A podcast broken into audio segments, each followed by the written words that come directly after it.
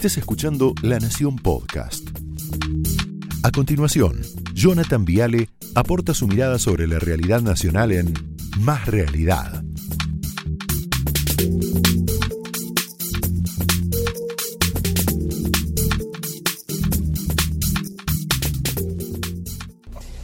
¿Cuándo se presentó Montoneros? A Eduardo le va a gustar esto. ¿Cuándo se presentó Montoneros ante la sociedad argentina? El 70, ¿no? 29 de mayo del 70. ¿Qué hicieron? Secuestraron a el dictador Aramburu. ¿Cómo se llamaba esa acción? Operativo Pindapoy. Nos lo contó Seferino Reato, ¿no? ¿Por qué se llamaba así? Por el cartel de jugo Pindapoy que estaba enfrente del bar donde planificaron el ataque a Aramburu, justamente. ¿Y cómo se decidió el ataque? Tomando un café.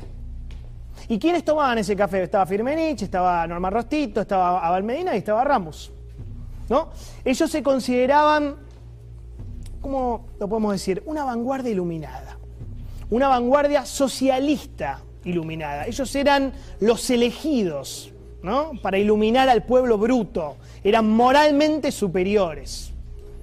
Eran mejores, eran más inteligentes, eran más entrenados, eran más instruidos. Ellos leían Gramsci, leían al Che Guevara, eran mucho más leídos que la masa bruta, despreciaban un poquito a la masa, ¿eh? Hacían una revolución foquista, una idea que habían sacado justamente del Che Guevara, el foquismo. ¿Qué era el foquismo? La revolución tiene que comenzar con un pequeño foco, foco intelectual que ilumina a la masa embrutecida. Ojo que eran una vanguardia iluminada ellos, ¿no?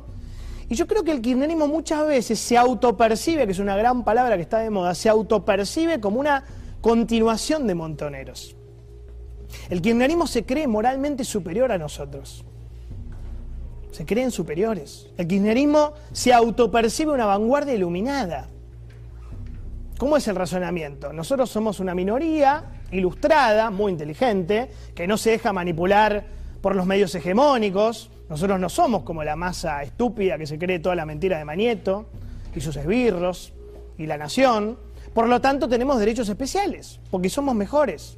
¿Qué privilegios tenemos? Tenemos vacunación VIP, tenemos jubilación VIP, tenemos cuarentena VIP, tenemos departamentos VIP, tenemos todo porque somos mejores. ¿Cuál fue hasta ahora la mejor expresión de esto que estoy diciendo? Zanini. Zanini con la vacuna VIP cuando dice, yo, yo no tengo la culpa, lo volvería a hacer. Es más, me sacaría una foto. ¿Te acordás lo que dijo sobre Berbisky? Esa frase tremenda que es, a Berbisky le dije que estaba equivocado, que no tenía que tener culpa, porque él tenía derecho a vacunarse porque es una personalidad que necesita ser protegida por la sociedad. Mira. Yo no, no siento por eso culpa y eh, es más, a Horacio Berbisky le dije, estás equivocado, no, no, no tenés que, que actuar con culpa en el tema porque vos tenés derecho a eso, porque sos una personalidad que necesita ser protegida por la sociedad. El problema surge de la falta de vacunas. Qué bárbaro, ¿eh? Ahí lo tenés bien gráfico. Zanini, como Cristina, piensa que hay personalidades estratégicas que necesitan ser protegidas porque son la vanguardia iluminada del país. Una especie de, qué sé yo, una reserva moral de Argentina serían ellos. Una especie de casta notable. No sé, sangre azul tienen. Un grupo moralmente superior. ¿No? ¿Sabés cómo se llamaba el partido político maoísta de Carlos Sanín en Córdoba? Vanguardia Comunista. Ya desde jovencito se creían eso y ahora lo, lo ratifican, ¿no? ¿Y vos sabés cuánto cobra de jubilación de privilegio, hablando un poquito de castas privilegiadas, Raúl Eugenio Zaffaroni, como ex ministro de la Corte Suprema? Tranqui, ¿no? Mira, Nico, 853 mil pesos por mes. ¿Vos sabés qué dijo Zaffaroni sobre el tema? Últimamente estoy viendo que me sobra un poquito el dinero en el banco. Increíble, ¿no? Lo que se cobra es en relación a los sueldos que fija la Corte. O sea, me sobra la guita, no es mi culpa, hablen con la Corte. Ahí tenés la vanguardia iluminada de vuelta. Gente que está convencida de una superioridad moral. Gente que está convencida que debe ser recompensada por el Estado argentino porque son mejores, porque nos enseñan el camino. ¿Cómo se explica el viaje de Ginés González García a España después de la vacunación VIP? Mismo sentido, mismo sentido. ¿Cómo se explica esta serenidad que ves ahí? Esta frivolidad, esa copa de vino mientras se murieron 106.000 argentinos. ¿Cómo se explica esa tranquilidad, esa calma, esa placidez, esa indiferencia absoluta se explica porque hay una creencia de este tipo, de esta persona, de superioridad moral.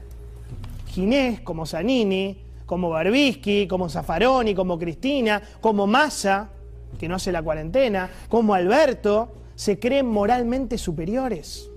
Ergo, como son una vanguardia iluminada, hacen lo que quieren. ¿Cómo se explica la no cuarentena de Sergio Massa cuando vino de Washington y Nueva York a la Argentina? Lo explica Massa, eh, somos esenciales, tenemos un régimen especial de la zaraza, qué sé yo, el artículo 259.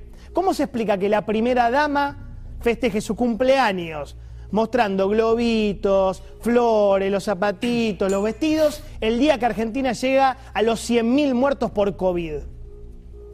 ¿Cómo se explica esto? Este día, este día, Argentina había llegado a los 100.000 muertos. Y los globitos rosas, y las florcitas, y la misma respuesta, la misma explicación.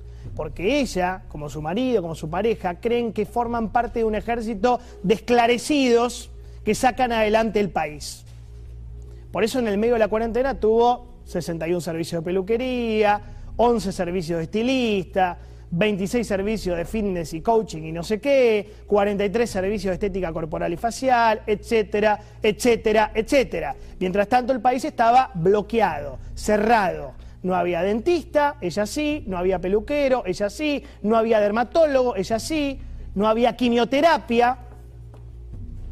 Hoy nos lo decía el papá de Solange, no había quimio.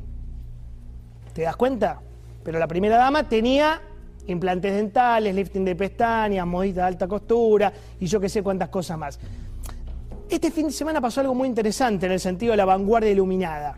Hay un periodista de Radio Nacional, o sea, funcionario del Estado, que se llama Juan Alonso. Tal vez lo conoces, tal vez no, no importa. ¿Sabés lo que dijo?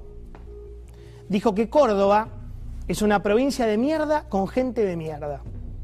Después pidió disculpas, se retractó. Yo estoy seguro de que lo piensa. Estoy seguro de que lo piensa. Y el problema no es Juan Alonso. El problema es que hay una enorme cantidad de gente en el kirchnerismo que piensa esto. Que piensa que Córdoba es una provincia de mierda con gente de mierda. Que todas aquellas provincias donde ellos pierden están habitadas por idiotas, por imbéciles, como dijo Alberto, por burros, por infradotados. Gente que todavía no despertó del sueño ignorante.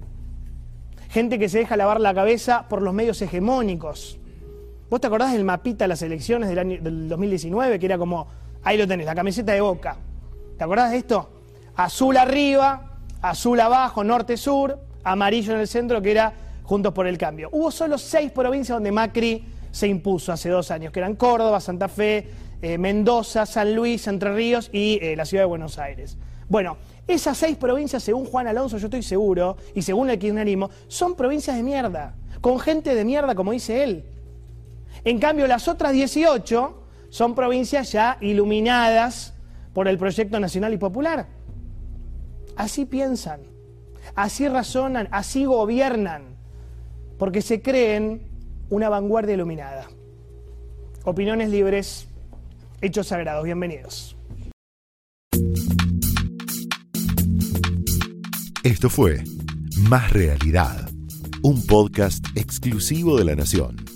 Escucha todos los programas de La Nación Podcast en www.lanacion.com.ar. Suscríbete para no perderte ningún episodio. Estamos en Spotify, Apple Podcast, Google Podcast y en tu reproductor de podcast favorito. Seguí escuchando La Nación Podcast.